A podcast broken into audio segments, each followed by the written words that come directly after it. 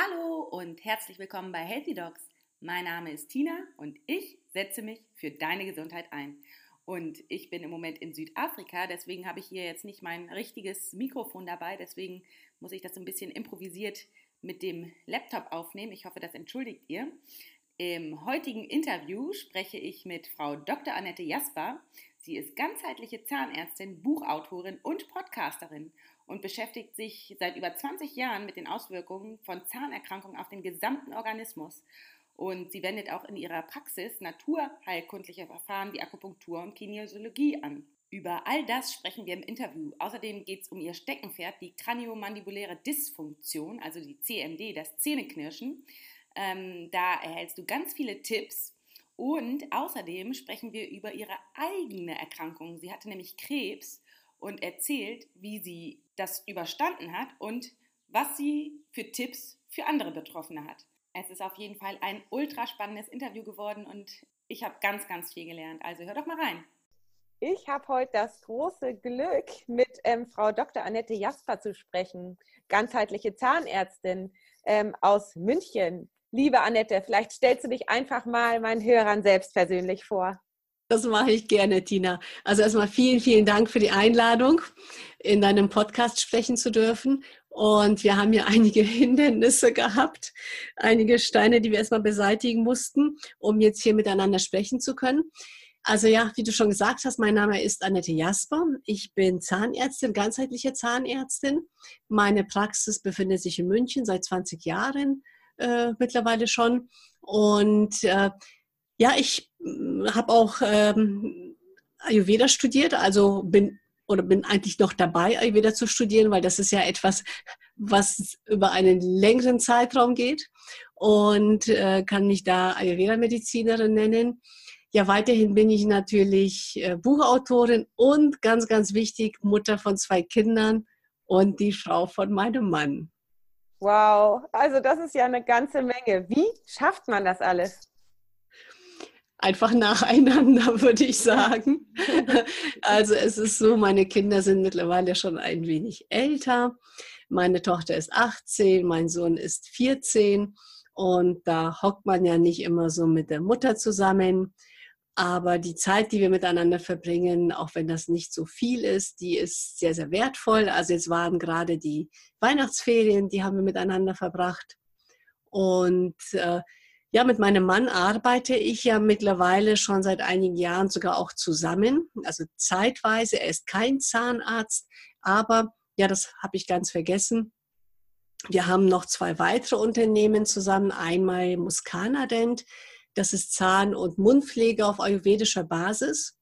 Und äh, da ist mein Mann eingestiegen, also er leitet den, das Unternehmen. Und dann gibt es noch die Therapiehelden. Das ist eine Praxis, in, den, in der Physiotherapeuten, Osteopathen, Heilpraktiker zusammenarbeiten. Und auch diese Praxis leitet mein Mann. Wow, das äh, klingt nach richtig viel Arbeit, aber ähm, also das klingt auch richtig spannend, muss ich sagen. Passt ja alles super gut zusammen. Ganzheitlich eben, genau. Ja, genau, schön, freut mich. Sag mal, wie bist du denn eigentlich zu dieser ganzheitlichen Medizin gekommen? Also wie sah dein Weg aus? Ja, also ich habe erst einmal natürlich ganz klassisch Zahnmedizin studiert und ich hatte das Glück, in Göttingen Zahnmedizin zu studieren. Und in Göttingen äh, war ein Professor gewesen, der von Anfang an schon auf die Kiefergelenke Acht gegeben hat.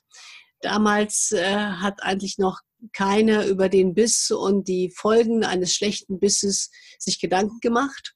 Aber ich habe bei ihm schon viel gelernt und habe von da an ähm, immer darauf geachtet, die Zusammenhänge einfach zu sehen. Und dann kommt noch dazu, dass ich persönlich da einfach ja, wie soll man sagen, einfach sehr viel Interesse immer hatte, den Menschen kennenzulernen. Also zu mir kommen ja nicht nur Zähne und ich sehe den Patienten ja nicht erst auf dem Behandlungsstuhl mit dem offenen Mund, sondern äh, es ist eben der Mensch ganz wichtig und äh, sehr, sehr häufig sind es einfach ganz andere Ursachen, die den Menschen plagen, als tatsächlich die Zahnschmerzen. Er kommt zwar mit Zahnschmerzen zu mir, hat aber eigentlich ganz ein anderes Problem.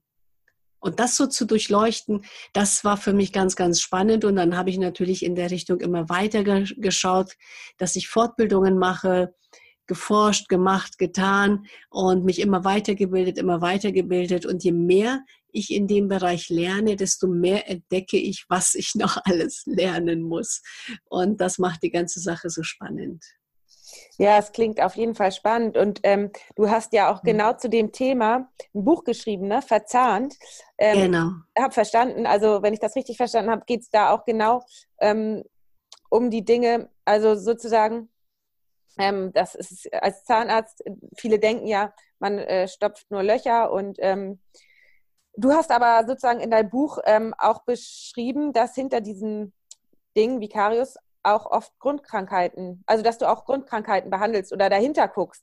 Also Ganz oder genau. was hinter Zahnerkrankungen steht. Darum geht es doch in deinem Buch, oder?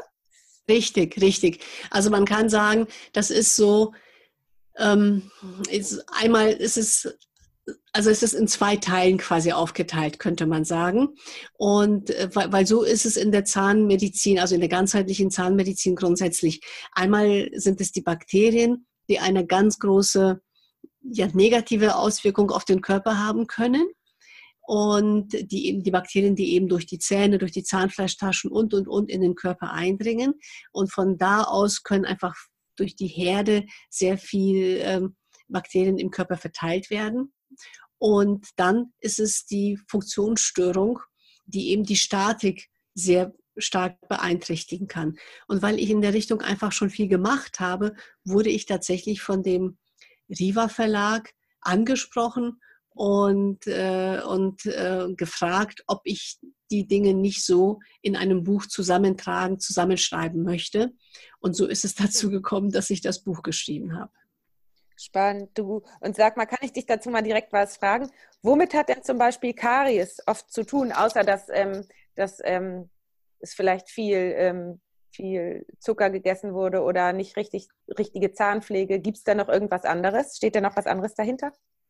Ja, also die, äh, also man kann sagen, grundsätzlich, damit ein, ein Loch im Zahn entsteht, eine Karies, äh, müssen drei Dinge zusammenkommen, drei Faktoren. Das sind einmal die Bakterien, dann ist es die Zeit und dann ist es tatsächlich der Zucker.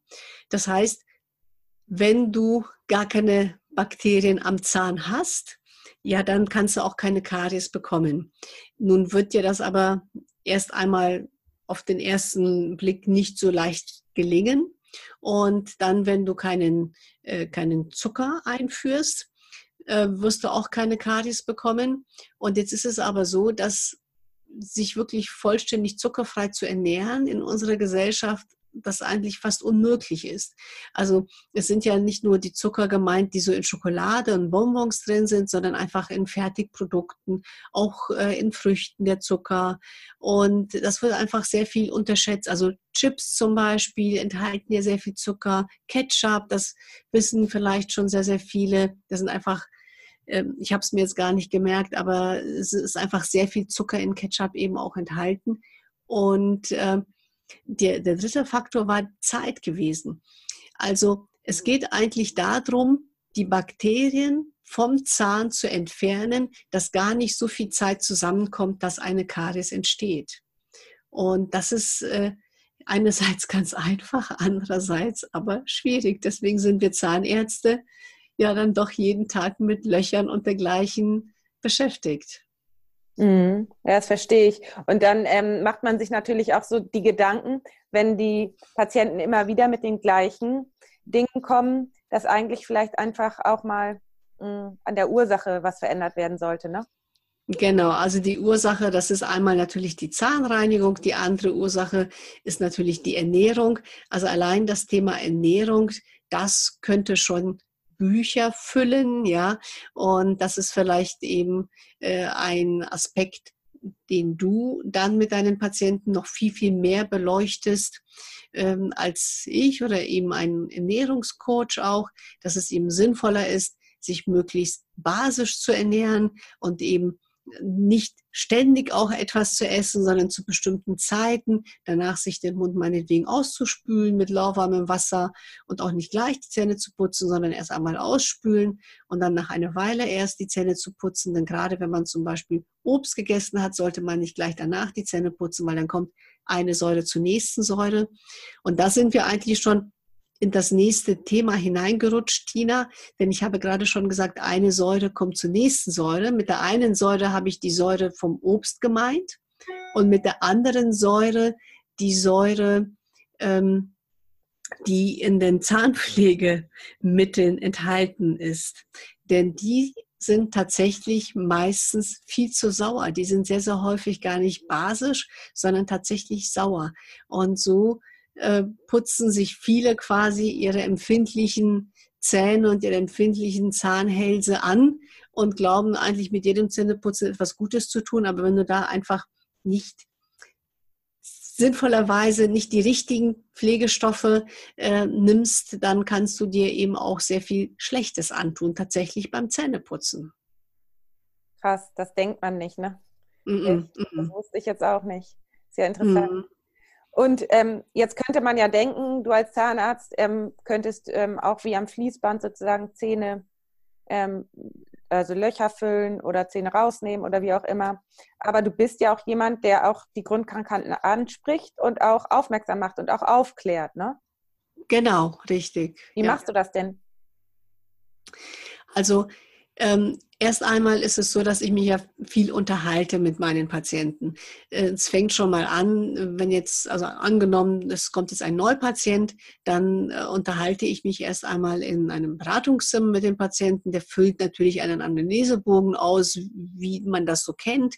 Aber sobald er zum Beispiel er sagt, er hat irgendwie eine, eine ein Kieferproblem, dann bekommt er auch noch einen speziellen Bogen auszufüllen. Das heißt, ich erfahre dann schon gleich mehr Informationen und frage dann mehr nach so Dingen auch nach. Das fängt schon an, so Tinnitus, Schwindel, oder haben Sie Kopfschmerzen, Nackenprobleme, Rückenschmerzen? Haben Sie einen Bandscheibenvorfall gehabt? Wenn ja, wo? Und äh, was machen Sie beruflich? Wo arbeiten Sie? Wenn jemand zum Beispiel sehr viel am Schreibtisch arbeitet, hat er natürlich dadurch, also in der Regel, ich sage jetzt so einfach natürlich, aber in der Regel hat er dann ja auch Muskelverspannungen, Nackenverspannungen allein durch diese Schreibtischtätigkeit. Aber wenn er zusätzlich noch fest presst mit den Zähnen, knirscht mit den Zähnen, dann kommt da eben die Muskelverspannung von oben vom Kiefer auch noch dazu. Und äh, dann kommen äh, eben die Zusammenhänge auch zusammen, wenn jetzt zum Beispiel jemand Tinnitus hat oder häufig Schwindelanfälle. Das kommt tatsächlich relativ häufig bei jungen Erwachsenen vor, die einfach sehr viel unter Druck stehen, sehr viel, unter, sehr viel powern, ja, die mit den, mit den Kiefern sehr stark pressen, dass sie die Kiefergelenke so weit nach hinten auch drücken, unmerklich natürlich, dass auch wirklich die Blutgefäße, die das Innenohr versorgen, auch teilweise da äh, verengt werden, eingedrückt werden, sodass dann so Schwindelanfälle und Tinnitus entstehen. Und das sind so Dinge, wenn ich das nicht so rauskitzle aus dem Patienten, dann sagt er mir das ja nicht unbedingt gleich von vornherein. Also wenn jetzt nicht jemand speziell wegen dieser Thematik zu mir kommt. So kommen ja auch viele Patienten, die extra von HNO-Ärzten oder Orthopäden zu mir überwiesen werden, zu mir. Aber wenn es jetzt mal so ein, so jemand kommt, der einfach sagt, Mensch, ich will jetzt mal einfach nur zur Kontrolle kommen, und würde ich als Zahnärztin gar nicht weiter nachfragen, würde ich die Dinge ja gar nicht erfahren. Dann äh, kann ich natürlich bei meiner Untersuchung ja schon einiges sehen und ich schaue die Zähne eben nicht nur an, haben die jetzt ein Loch, haben die jetzt eine Karies, sondern ich schaue mir natürlich an, wie werden die Zähne denn benutzt? Ich schaue mir die Zahnbewegungen an, die Kieferbewegungen, also ich taste viel ab, ich horche auch die Kiefergelenke ab, sodass ich dann sehe, sind da irgendwelche versteckten Problematiken schon da oder nicht. Mhm. Denn man muss auch sagen, die Menschen, die mit den, die so sehr unter Druck sind, so sehr powern mit den Kiefern, die merken das häufig auch nicht, die hören ihren Körper gar nicht. Ja, also ich, ich hoffe, du verstehst mich, was ich damit meine. Also die, die sind eigentlich so verspannt und so angespannt, dass die gar nicht die Spannung spüren erst einmal, bis es dann manchmal zu spät ist, bis es dann zum Tinnitus, Burnout, äh, Kieferblockade oder dergleichen oder Bandscheibenvorfall an der Halswirbelsäule kommt. Und dann ist es eben meine Aufgabe, wenn ich das im Vorfeld schon sehe, oh, das geht in die Richtung, den Patienten aufzuklären. Ja, und das ist manchmal tatsächlich nicht so einfach, weil manche das einfach gar nicht hören wollen. Ja, die wollen ja gar nicht wissen, Mensch, da ist irgendwas, du du fährst da quasi auf einen Eisberg zu, ja, und äh, da sollte man jetzt was tun. Und äh, wenn jetzt jemand so sehr in, in seiner Arbeit drinsteckt und jetzt gar nicht die Problematik merkt, dann hat der erst einmal kein Ohr dafür. Hm, das verstehe ich. Ähm, und da sprichst du auch gerade ein Thema an, was ich eh noch fragen wollte, nämlich die CMD, die chronisch-mandibuläre Dysfunktion, wie es heißt, also dieses Knirschen, dieses nächtliche Zähneknirschen mhm. oder Beißen. Das ist ja auch was fachübergreifendes. Ähm, ich sehe dann oft die Patienten in der allgemeinmedizinischen Praxis mit Kopfschmerzen und Nackenverspannung, wo die eigentliche Ursache eben das Knirschen ist, wo man dann eigentlich ähm, als Allgemeinmediziner auch mit dem Zahnarzt zusammenarbeiten muss und ganz oft, also es ist ja eigentlich, eigentlich machen das heutzutage ja mehr Menschen, als man eigentlich denkt. Ähm, wahrscheinlich auch ausgelöst durch die modernen Zeiten, eben immer erreichbar, immer dieser Druck. Oder was meinst du? Findest, siehst du da auch eine zunehmende Tendenz? Unbedingt. Also ähm, es gibt Statistiken, die belegen, dass 80 Prozent der Deutschen wirklich pressen, knirschen, entweder ständig oder zeitweise. Und ähm, also ich sehe auf jeden Fall eine steigende Tendenz und vielleicht ist es aber auch so dieses Bewusstwerden, dass sich einfach mehr Menschen darüber bewusst werden. Ich meine, ich arbeite in dem Bereich seit über 20 Jahren und äh, deswegen bin ich oder ist meine Praxis eben auf diese Klientel spezialisiert. Ich kann jetzt gar nicht so tausendprozentig sagen, wie das denn wäre, wenn ich jetzt quasi so ganz normal ähm, Zahnmedizin betreiben würde und da jetzt gar nicht so einen Wert drauf legen würde, gar nicht jetzt immer automatisch die Kiefergelenke untersuchen. Ich meine, das ist ein Test, der dauert wirklich fünf Minuten. Ja, wenn, wenn ich einen Neupatienten habe oder wenn jemand einfach so zur Kontrolle kommt, dass ich die Kiefergelenke, die Kaumuskulatur abhorche und abtaste, das dauert wirklich nicht lange. Aber so ein paar Handgriffe geben mir einfach viel Informationen über den Patienten. Und das mache ich einfach immer. Also auch wenn du jetzt bei mir jetzt schon zehn Jahre Patientin wärst, würdest du das mindestens einmal im Jahr oder zweimal im Jahr erleben, dass ich einfach deine Kiefergelenke und deine Kaumuskulatur untersuche. Erst einmal ganz kurz und ganz grob. Und erst wenn dann Auffälligkeiten sind, kann man ja in die Tiefe gehen. Deswegen sind dies bei mir eigentlich 90 Prozent der Patienten. Und äh, ich erreiche aber auch durch Gespräche sehr viel. Also es ist ja nicht immer so, dass der Biss dann tatsächlich nicht in Ordnung ist. Es ist eben sehr häufig so, dass wirklich ja, das Pressen, das Knirschen, der Stress das Thema ist. Und ich meine, dann kann ich ja als Zahnärztin, ich kann, ich kann Schienen einsetzen, ich kann machen und tun, aber letztendlich ist das das, was im Kopf des Patienten passiert. Ja, und da mache ich ihn natürlich darauf aufmerksam und sage, Mensch, vielleicht gibt es eine andere Möglichkeit, dass Sie mit dem Druck, mit dem Stress umgehen können. Denn ich habe auch nichts davon und der Patient natürlich auch nicht, ähm, wenn eben die Vorstellung beim Patienten so ist, also da setzt jetzt die Frau Jasper eine Schiene ein und dann ist alles gut. Ja, dann äh, bin ich meine Kopfschmerzen los und meine, meine Nackenprobleme. Und äh, Nein, also da darf jeder Patient dann auch mitarbeiten, ja. Und natürlich zur Physiotherapie gehen, natürlich zur Osteopathie. Man muss die Statik überprüfen, was passiert ist. Aber wenn es, wenn wirklich das Hauptthema wirklich nur der Druck, der Stress ist, dann wird natürlich der Patient auf dieser Schiene genauso pressen. Und ich kann dann zwar mit der Schiene bewirken, dass die Zähne ja geschützt werden, die Kiefergelenke geschützt werden, dass der ganze Kaudruck verteilt wird auf den Kiefer aber ich kann durch die Schiene nicht das Pressen und Knirschen verhindern.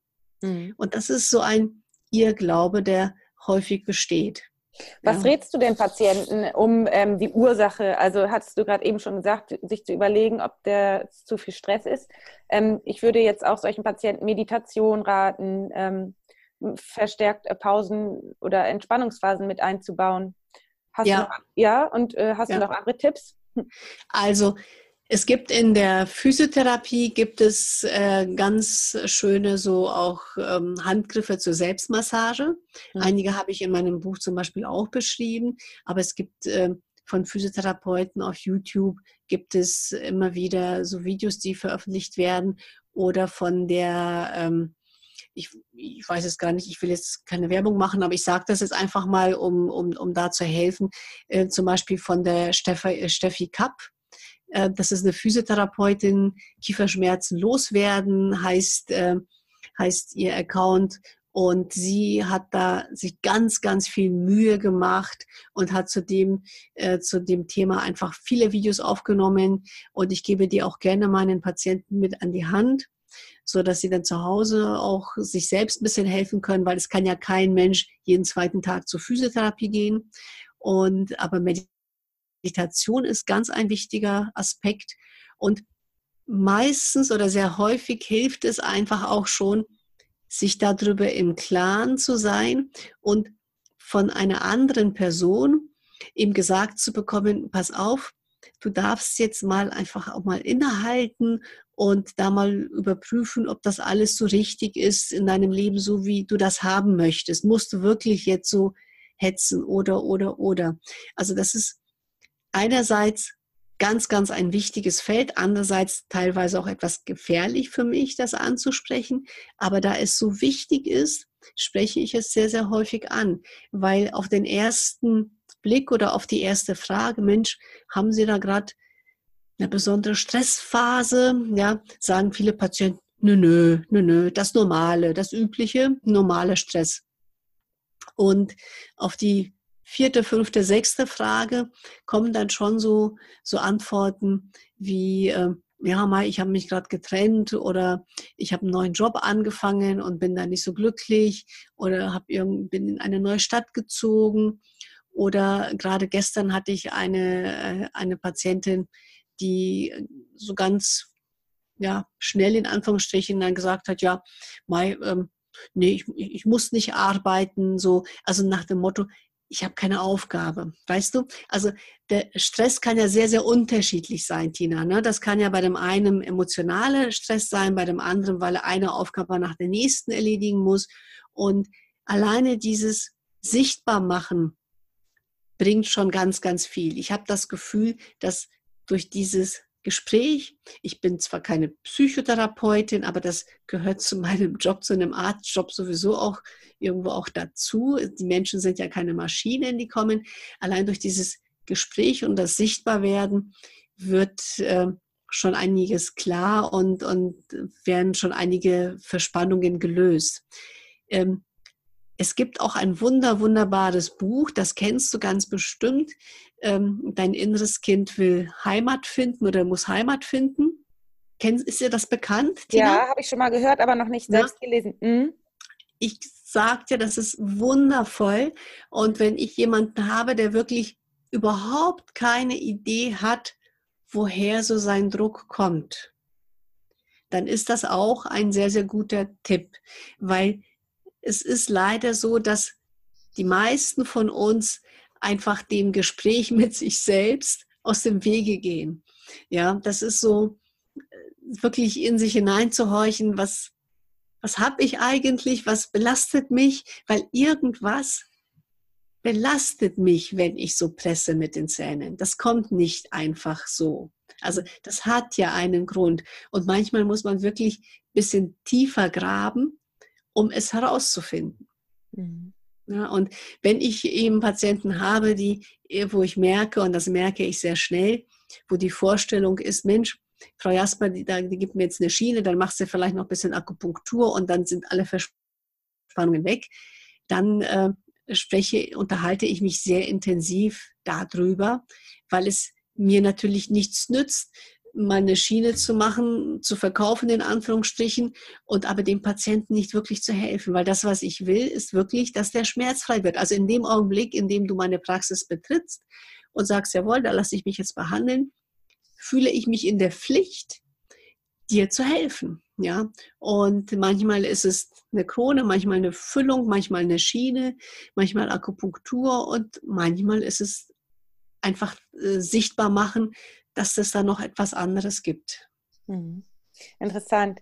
Also ähm, du guck, guckst ganz viel, was hinter den Zahnerkrankungen steht. Achso, mir fällt gerade noch ein Tipp ein bei, ähm, bei Zähneknirschen. Ähm, abends ähm, warmes Fußbad ist vielleicht manchmal ein bisschen doof oder so, aber das ja, hilft wirklich, ja. weil dadurch entspannt ähm, wird es sozusagen in der Nacht nicht so. Ähm, ja. Ich weiß das aus eigener Erfahrung, weil ich auch mal ein bisschen geknirscht habe. manchmal auch noch in Stresszeiten das tue und ähm, das hilft eigentlich ganz gut. Sehr schön. Es gibt, Tina, es gibt eigentlich, äh, es gibt auch noch quasi eine eine, eine mechanische Hilfe, die, die habe ich aber nur zweimal eingesetzt und, und dann für unnötig gehalten. Aber ich mag sie trotzdem mal nennen. Spaßeshalber in Anführungsstrichen. Es gibt eine Schiene, die hat einen Sensor eingebaut, ja, beziehungsweise man kann in eine Schiene einen Sensor einbauen und das ist wie so ein, wie so ein Handy, ja, von, von, von der Größe, den kannst du dir in die Hosentasche stecken. Und wenn du zu stark auf, aufbeißt auf die Schiene, wenn du da zu stark drauf beißt, dann äh, vibriert das Teil in deiner Hosentasche. Ja, aber das Problem ist ja, dass die meisten ja eben in der Nacht unkontrolliert pressen und knirschen. Mhm. Tagsüber machen das auch viele. Also gerade so PC-Arbeit, mhm. Schüler, Menschen, die ähm, so, so, Bodybuilding betreiben, ans Gewichte stellen und so, die machen das auch tagsüber ganz, ganz viel. Aber da kann man es ja dann nochmal kontrollieren unter Umständen. Ja? Und in der Nacht kannst du es nicht kontrollieren. Aber ganz ehrlich, würdest du alle zwei oder zehn Minuten geweckt werden wollen von so, so einem Ding, was da vibriert, wenn, während du schläfst, ja? Mm, mm, ja, nee, ich glaube ich nicht. ich, ich weiß auch nicht, gut, mm, weiß nicht, wie doll das vibriert, aber ob man da, also wenn man davon richtig wach wird, ist das ja sehr unerholsam. Genau, ja, genau. Ja. Hm. Du, ähm, das klingt alles total spannend und ähm, ja, das Buch muss ich auf jeden Fall lesen, verzahnt, weil ich möchte, ich interessiere mich auf jeden Fall noch äh, auch stark dafür, was hinter den Zahnerkrankungen steht als, als ähm, Grundkrankheit, weil das ist für mich als Allgemeinmedizinerin ja auch spannend, ähm, was für Grundkrankheiten irgendwie dann auf die Zähne auch Auswirkungen haben. Ähm, da steht sicherlich alles in deinem Buch drin, ne? Oder viel. Da steht drin. Also ganz, äh, ganz spannend. Äh, ich meine vieles, aber ein Beispiel noch äh, für dich als Medizinerin, wenn du also jemanden hast, das ist bei, bei jungen Frauen, äh, glaube ich, ganz gerne mal, ähm, die dann irgendwie so eine chronische Blasenentzündung haben. Ja, also immer wieder.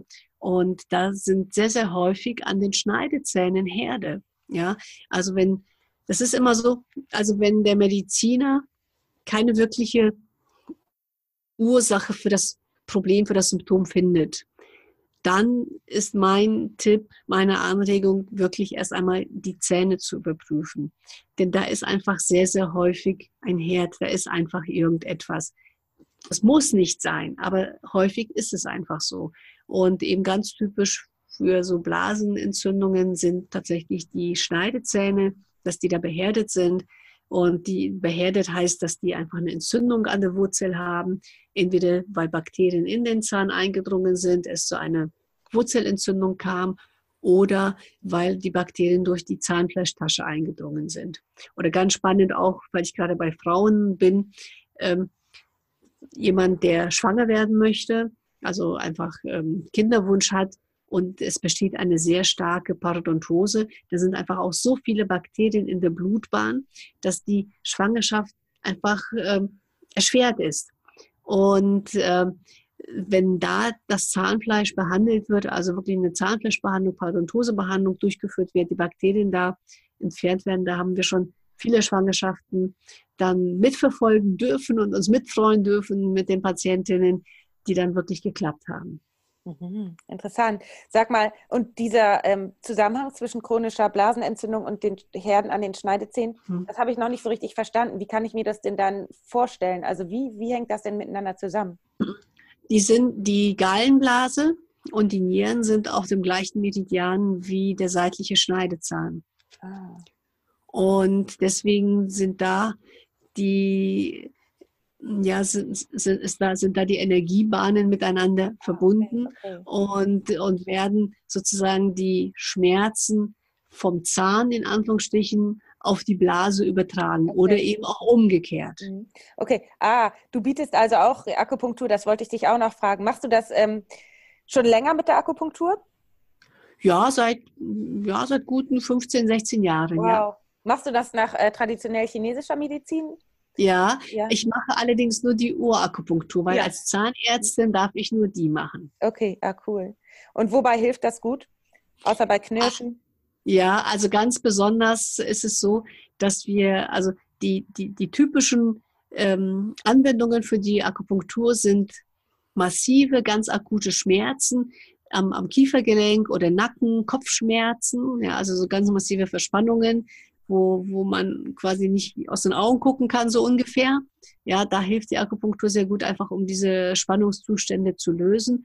Und aber auch bei Würgereiz. Also das sind so die typischen, die typischen Anwendungsgebiete, die quasi jeden Tag kommen. Also sind Muskelverspannung, Nackenschmerzen, Kopfschmerzen, Kiefergelenkschmerzen und Würgereiz. Das ist dann natürlich während der Behandlung. Wobei seitdem wir fast alles digital machen, kommt der Bürgerreiz nicht mehr so häufig vor. Hm. Ah, okay. Ja, ihr seid ja eine ganz moderne Praxis. Ich habe ja schon mal ein paar YouTube-Videos von der Praxis gesehen. ähm, ihr macht ziemlich viel digital, ne? Richtig, ja. Hm. Ähm, ich wollte jetzt eigentlich nochmal ähm, auf deine eigene persönliche Geschichte zu sprechen kommen. Ähm, ich hoffe, du magst darüber sprechen. Ähm, du hattest ja Krebs habe ich jedenfalls Richtig. gelesen mhm. und auch in einem anderen Podcast gehört. Ähm, und äh, vielleicht magst du uns dazu noch mal was erzählen und vor allen Dingen, wie bist du wieder gesund geworden? Das ist natürlich immer das, was dann meine Hörer interessiert. Ähm, du kannst ja als gutes Vorbild vorangehen und vor, anderen, vor allen Dingen anderen Mut machen. Ja, das mache ich wirklich sehr gerne. Und äh, deswegen spreche ich da auch gerne drüber. Das hat allerdings ein bisschen gedauert, muss ich sagen, aber mittlerweile spreche ich da tatsächlich gerne drüber. Und ja, das war eine nicht so schöne Zeit. Mittlerweile ist sie sechs Jahre her. Und äh, also ich war eben auch am Powern, ja, ich bin immer noch am Powern, ja, aber da ähm, einfach nochmal ein bisschen anders. Und das hat mich wirklich, die Diagnose hat mich also wie ein Schlag getroffen. Ich habe nichts, ja, nichts geahnt.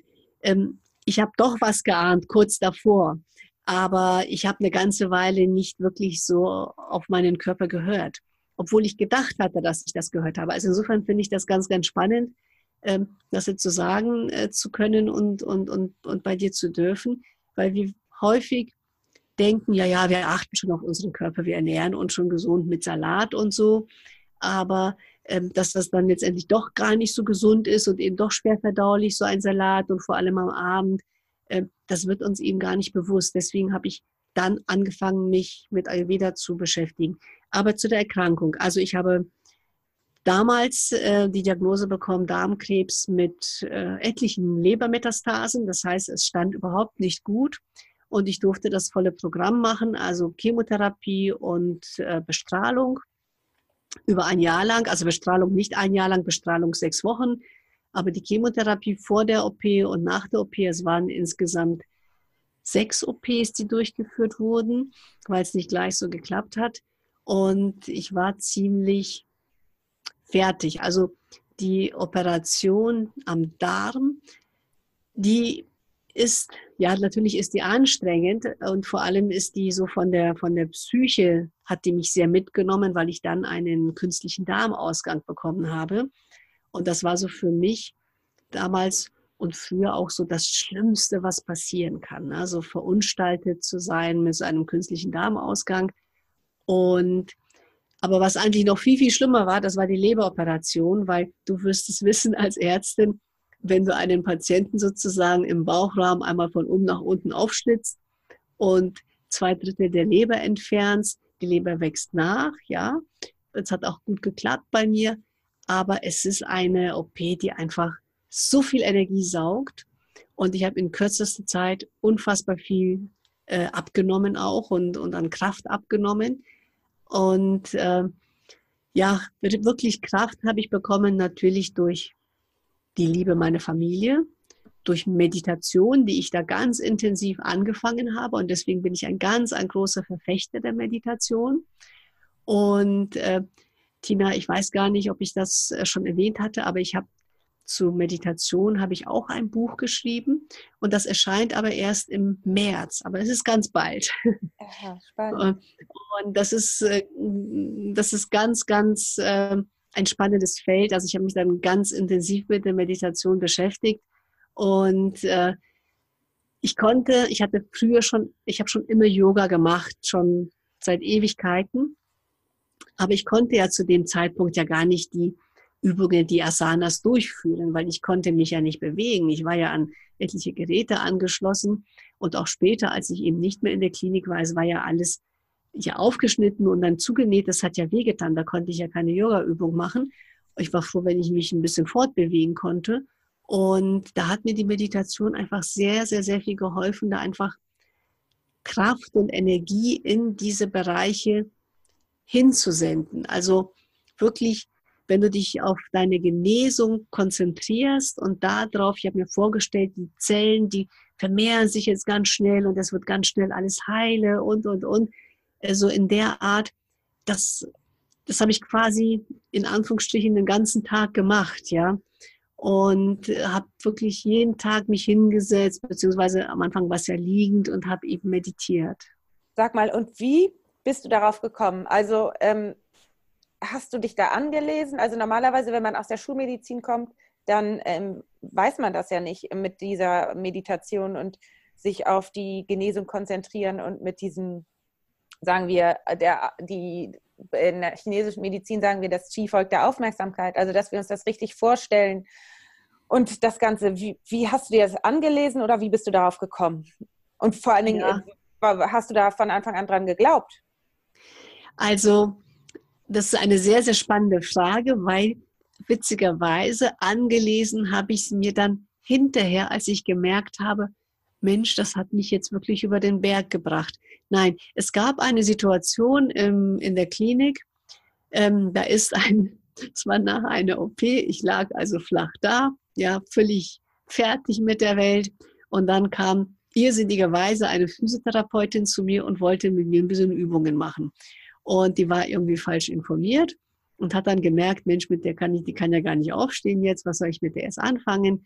Und dann hat die, die hat mir gesagt, okay, also wir atmen jetzt mal und wir legen jetzt mal die Hände auf den Bauch und dann atmen sie in den Bauch rein und dann, ich wusste erst einmal gar nicht, wie das geht, ja, Bauchatmung. Ich meinte, der Bauch war ja sowieso aufgeschnitten gewesen und zuge, zugenäht.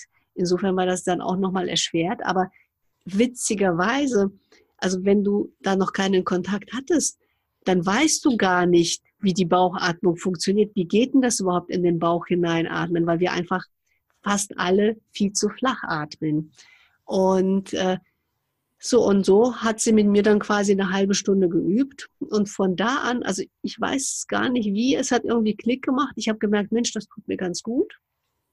Und dann habe ich mich jeden Tag ganz viel darauf konzentriert, dass ich in den Bauch hineinatme.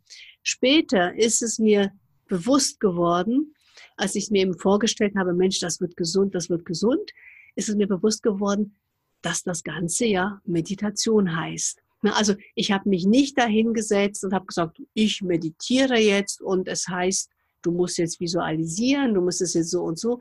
Überhaupt nicht. Ich habe dann hinterher, habe ich mich dann erstmal mit den ganzen Themen, wie Meditation heilt, wie das überhaupt sein kann, wie es wissenschaftlich bewiesen ist, dass tatsächlich die Zellkommunikation besser funktioniert, durch Blutung, Stoffaustausch besser funktioniert. Das habe ich alles dann hinterher ähm, erfahren, also richtig dann nachgelesen. Ich wusste schon vorher durch das, was ich erfahren habe, und hinterher habe ich es mir dann quasi selbst nochmal wissenschaftlich bewiesen. Aha, also du hast intuitiv so gehandelt und dir es dann nachher wissenschaftlich bewiesen. Ja, ähm, ja. ja cool. Äh, meine Frage ist, wie bist du dann mit, also ich finde es ja krass, äh, ich, be, ich bewundere das, also ich meine, das muss ja ein krasser Einschnitt für dich und deine Familie gewesen sein. Mit Lebermetastasen ist ja wirklich, also da denkt man sich ja so, jetzt äh, sterbe ich gleich, so ungefähr. Mhm. Hast du ähm, also wie bist du damit umgegangen? Hast du dich sozusagen, viele sagen ja, soll man jetzt, äh, ähm, soll man sich jetzt, soll man das akzeptieren, soll man kämpfen? Ich meine, ich, ich glaube, da gibt es kein Pauschalrezept. Ich, ich, mich interessiert nur, wie bist du damit mit dieser Diagnose umgegangen? Also hast du dich, Hast du es angenommen oder hast du gedacht, nee, also das, ich überlebe das? Also wie, wie war deine Einstellung dazu? Hat dich das mhm. total umgehauen? Bist du in eine Depression verfallen? Wie war das für dich und deine Familie? Mhm.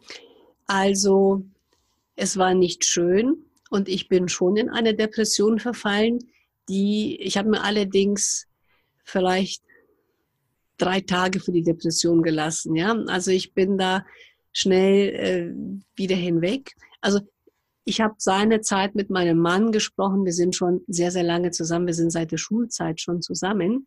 Und äh, ich habe ähm, gesagt, Mensch, wenn die Kinder nicht wären, komm, wir würden am, am liebsten wegfahren und ich würde da, ich hätte keine Therapie und nichts machen lassen, weil ich eben durch das Medizinstudium auch wusste, was auf mich zukommt und äh, mir gedacht habe, nein, das willst du überhaupt gar nicht mitmachen. Du willst es einfach nicht erleben. Und äh, dann waren aber ja meine Kinder da. Und ich habe mich dann sozusagen selbst am, am Kopf gepackt und habe mir gedacht, nein, du musst den Kindern zeigen, dass du kämpfen kannst. Du musst den Kindern, und wenn es das Letzte ist, was du denen beibringst, du bist bis zum Schluss sozusagen liebevoll und voll da und gibst einfach alles, dass die Kinder für ihr Leben lernen. Du gibst alles bis zum Schluss, du gibst nicht auf. Mein Sohn war sieben Jahre alt und meine Tochter, die äh, war da, die war, die war, die war 13 Jahre alt und das war schon nicht so eine ganz eine einfache Zeit für die Kinder. Und wir haben uns dann, äh, mein Mann und ich haben uns dann mit den Kindern hingesetzt und haben denen erklärt, so und so schaut es aus. Und dann haben wir eine Leber gekauft, ja. Wir haben eine, eine Leber beim Schlachter gekauft und haben dann gezeigt, ja, also schaut jetzt eine Leber aus und da muss jetzt was weggeschnitten werden und so. Also wir haben den Kindern einfach ganz genau erklärt, was ist. Wir haben nur vielleicht einen Tag überlegt, dass wir es verheimlichen. Und dann haben wir schon gemerkt, das ist falsch dann kriegen die Kinder das von irgendwo anders mit und irgendwo fällt dann das Wort Krebs und irgendeiner sagt, oh Mensch, die stirbt und dann bekommen sie Angst und deswegen waren wir von Anfang an dann, also wir wussten es eine Woche sozusagen vor den Kindern, dann haben wir sie schon aufgeklärt und waren wir dann ganz ehrlich und haben gesagt, so und so schaut es aus, ist eine schwierige Zeit. Die Mama muss einige Male in die Klinik und ja, was ich dann gemacht habe, natürlich auch, ähm, der eine mag sagen, unverantwortlich, noch ein anderer mag sagen, unglaublich oder was. Aber ich bin auch immer in die Praxis gegangen. Also ich bin nach der Bestrahlung, bin ich in die Praxis gegangen. Wenn ich in der Klinik war, sobald ich mich quasi auf den Beinen halten konnte, bin ich in die Praxis gegangen. Ich hatte eine Assistentin, eine Kollegin in der Praxis und dann habe ich für die Zeit wo ich wusste, es wird mir nicht gut gehen, habe ich noch einen Kollegen, quasi eine Vertretung, einen Vertreter eingestellt.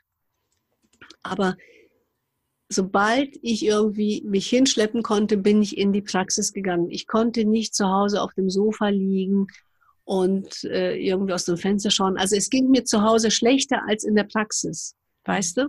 Mhm. Das ist so ungefähr, ähm, wenn jemand Ski fährt ähm, wir sind zum Beispiel auch Skifahrer, ja. Du kennst es, weiß nicht, wenn du Ski fährst oder einen anderen Sport betreibst. Also wenn du, du kannst noch so Muskelkater haben. Wenn du deine Skikleidung anziehst und den Schnee siehst, dann mhm. hast du dann keinen Muskelkater mehr. Du willst dann nur noch auf den Berg und los, ja. ja. Ja, und erst wenn du die Klamotten, Skiklamotten wieder ausziehst, merkst du, Mensch, ich bin eigentlich ganz schön fertig. Ja, ja, ich kenne das vom Kitesurfen. Von daher kann ja, ich es verstehen. Genau. Ähm, und das zeigt ja, dass du dich nicht damit identifizieren wolltest auch. Ähm, und sag mal, ähm, wusstest du denn, dass du wieder gesund wirst? Oder was hattest du im Gefühl? Also, mein Ziel war gewesen, den Schulabschluss meiner Kinder mitzubekommen. Und ähm, das war so das, wo ich darauf hingearbeitet habe. Ich habe mir vorgestellt, okay, ich sehe das, wie die beiden fertig sind mit ihrem Abitur oder was auch immer für einen Schulabschluss sie machen. Damals habe ich mir Abitur vorgestellt und äh, ich will eigentlich, ich will dann eigentlich auch noch Oma werden und sowas.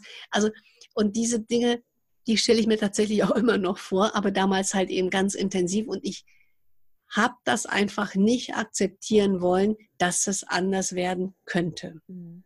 Also du hast es dir aktiv auch visualisiert und ähm, ja, und ja. sagen, ja. ja, schön.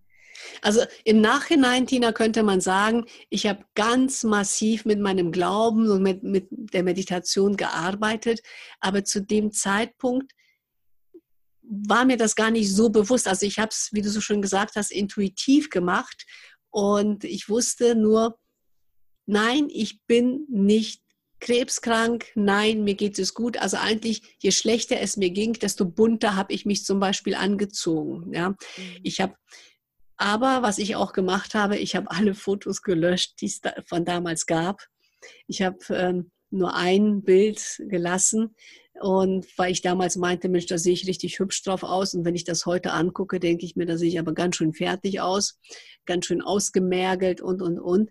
Aber ich habe quasi von der Zeit, ich habe alles, was es so an, ich habe sowieso nicht viele Fotos gemacht, aber so zwischendurch mal, das habe ich alles gelöscht, weil ich das einfach nicht mehr sehen wollte. Mhm.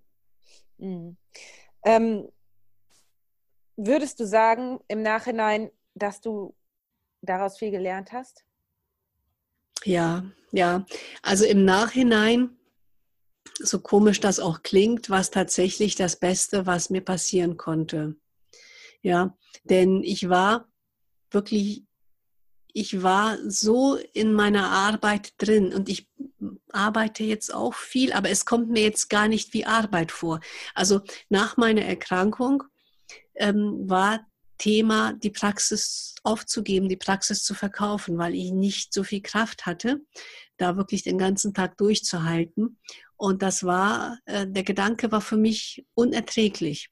Und ich habe dann gemerkt, ich entscheide mich noch einmal ganz bewusst für die Praxis, die Praxis zu führen. Und das hat für mich, das war für mich so ein Game Changer, dass ich also dann plötzlich äh, mir nochmal klar darüber wurde, ja, das ist genau das, was du willst. Das ist deine Berufung. Du, du willst da mit den Patienten arbeiten. Du willst den Patienten helfen.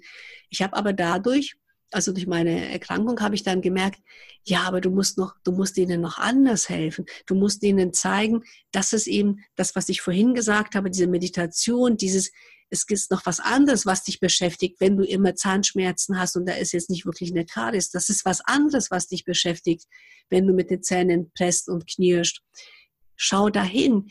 Da sehe ich jetzt tatsächlich viel mehr meine Aufgabe noch drin, da die Menschen darauf hinzuweisen und zu sagen, ja, ich möchte, dass du gesund wirst, ich will dich da heilen, aber das geht nicht, indem ich jetzt ein Loch in den Zahn bohre. Hm, das ja, das, hm. da, da müssen wir, wir müssen einfach in die Tiefe. Ich will da mehr mit den Menschen und ich arbeite mehr mit den Menschen zusammen und deswegen war ich dann auch ja, das Buch kam sozusagen, dass er verzahnt und das andere Yoga sei Dank, die kamen quasi wie gerufen. Ja, und äh, damit ich dieses dann eben äh, weitergeben konnte, denn ähm, es ist, also nur ein Loch in den Zahn zu bohren oder nur irgendwie eine Schiene einzusetzen, das kommt mir so unendlich klein vor. Also es gibt da viel mehr und darüber, ähm, da sehe ich jetzt meine, meine Pflicht, meine, tatsächlich meine Pflicht drin, da die Menschen zu unterstützen. Hm, toll. Ja, und ich, ähm, das letzte Mal sagtest du auch, dass du dir auch vorstellen könntest, so ähm, eine Gruppe auch zu gründen von Leuten, die gesund geworden sind. Ja, richtig. Das, das fand ich so toll, weil ich finde, das ist sozusagen etwas, ganz viele ähm, sind ja immer so und gucken auf das Negative und auf andere, die auch krank sind, aber stattdessen auf das Positive zu gucken mit Leuten wie dir, die einen Mut machen, zusammen äh, ja, auf die Gesundung zu gucken, so wie du es gemacht hast. Das finde ich irgendwie eine tolle Vision. Mhm. Ja, es gibt, es gibt Plattformen, Krebsplattformen, wo eben, äh, ähm, eben über die Krankheit so viel gesprochen wird. Aber es gibt halt auch ganz, ganz viele Menschen, da bin ich ja nicht allein, es gibt einfach ganz viele Menschen, die eben ihre Krebserkrankung oder eine andere Erkrankung gut äh, überlebt haben, äh, gut hinter sich gebracht haben und aus dieser Erfahrung ganz viel gelernt haben. Und ähm, ja, das, das ist auch noch so ein, ein Wunsch von mir, diese Menschen dann irgendwie zusammenzubringen, um eben anderen, die die Diagnose bekommen, weil das ist immer erst einmal ein Todesurteil in Anführungsstrichen, so empfindet man es zumindest ja, ähm, die Diagnose bekommen, dass die dann wissen, Mensch, das muss ja gar nicht ein Todesurteil sein. Ich kann ganz viel selbst bewirken. Mhm. Toll. Das würde ich auf jeden Fall unterstützen, wenn du das machst. Finde ich ganz, ganz toll. Ich habe noch mal eine Frage, was ich nämlich total vergessen habe zu fragen, was mich natürlich auch immer extrem interessiert. Da gehen wir aber noch mal einen kleinen Schritt zurück.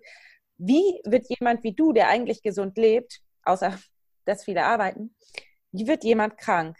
Hast du eine Erklärung dafür, dass du Krebs gekriegt hast? Ja, ich habe mich, ähm, also es ist ja so, man kann das ja nicht wirklich äh, beweisen und ganz genau sagen, aber ich habe schon viele Erklärungen für mich gefunden, tatsächlich.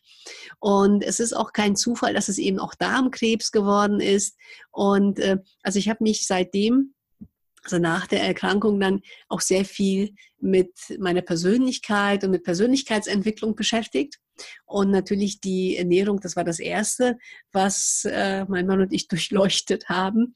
Und äh, interessanterweise, ich muss den Schritt nochmal zur Seite machen, interessanterweise meine Ärzte, meine Onkologen und die Chirurgen, mein Internist, die ich denen ich ganz, ganz viel verdanke, aber die haben da kein Ohr für gehabt, ja.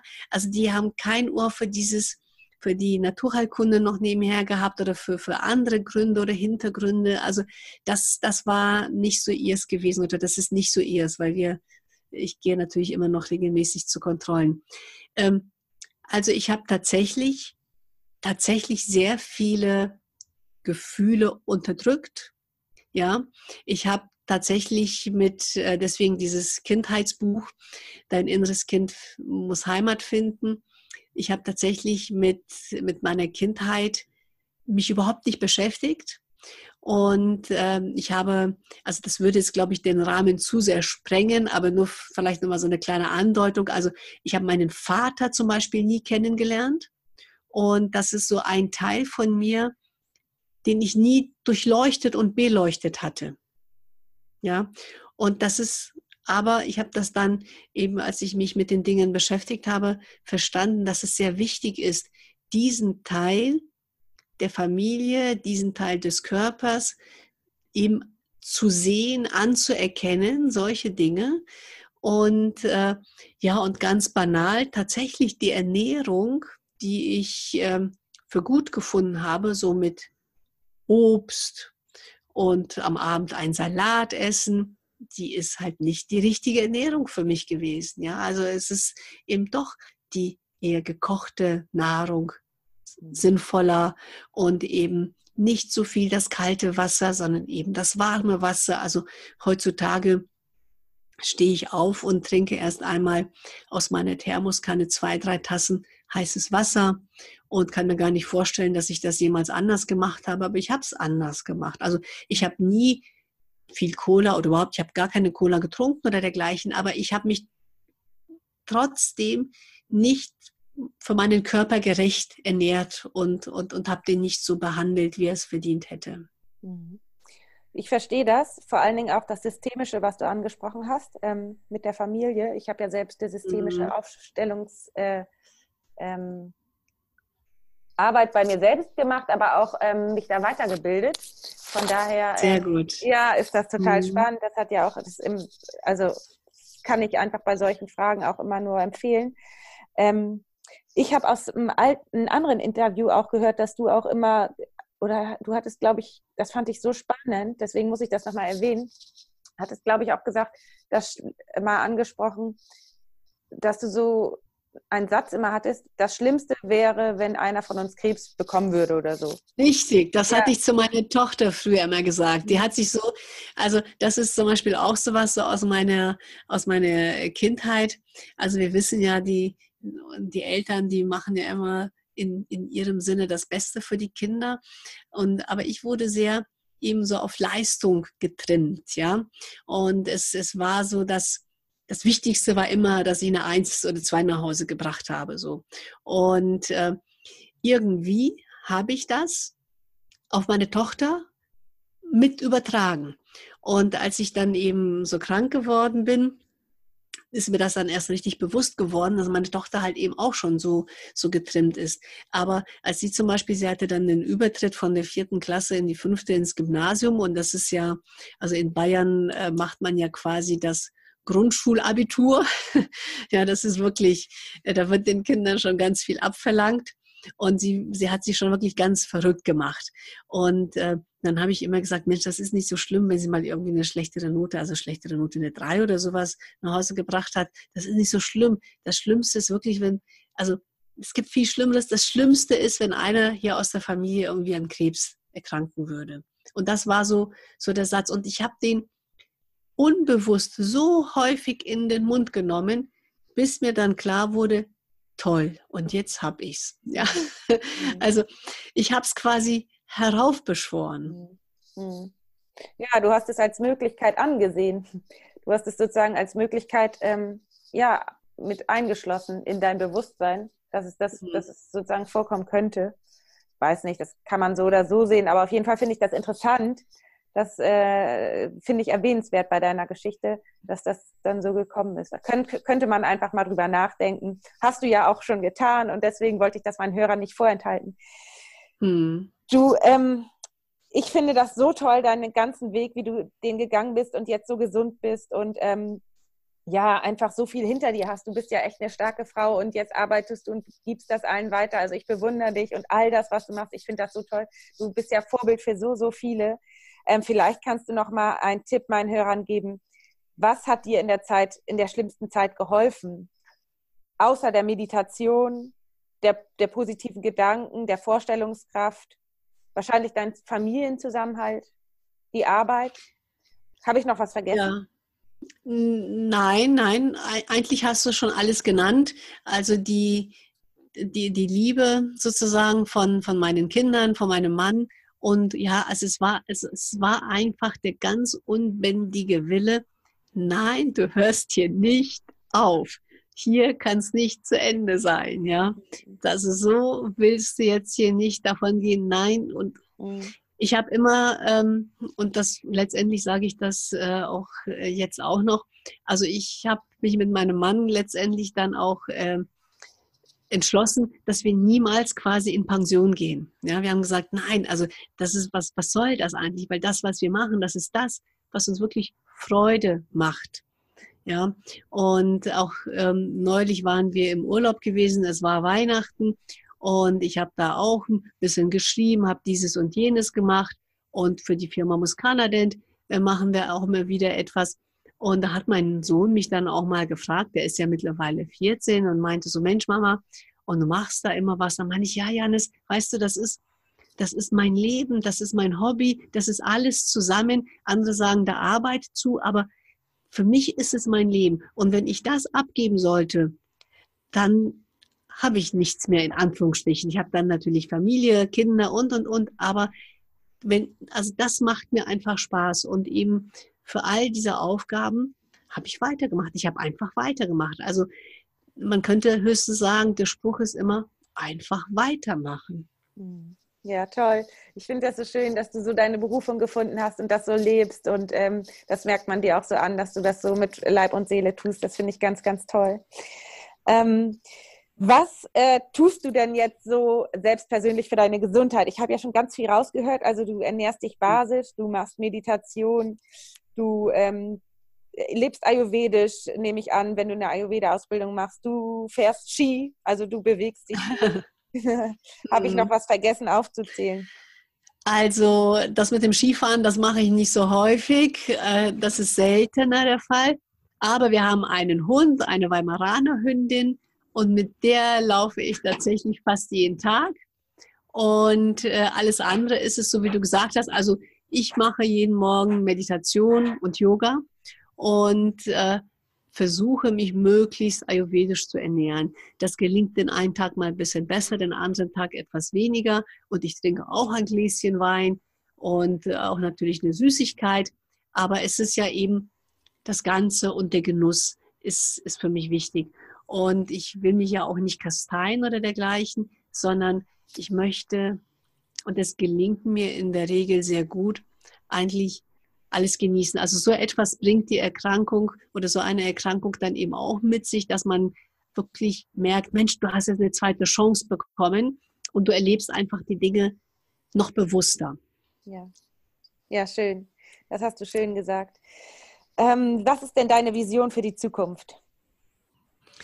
Meine Vision für die Zukunft. Also ich Meine Vision ist tatsächlich, dass ich vielen Menschen wirklich Mut machen kann, sagen kann, Mensch, äh, das ist tatsächlich so, dass du deine Gesundheit selbst in der Hand hast.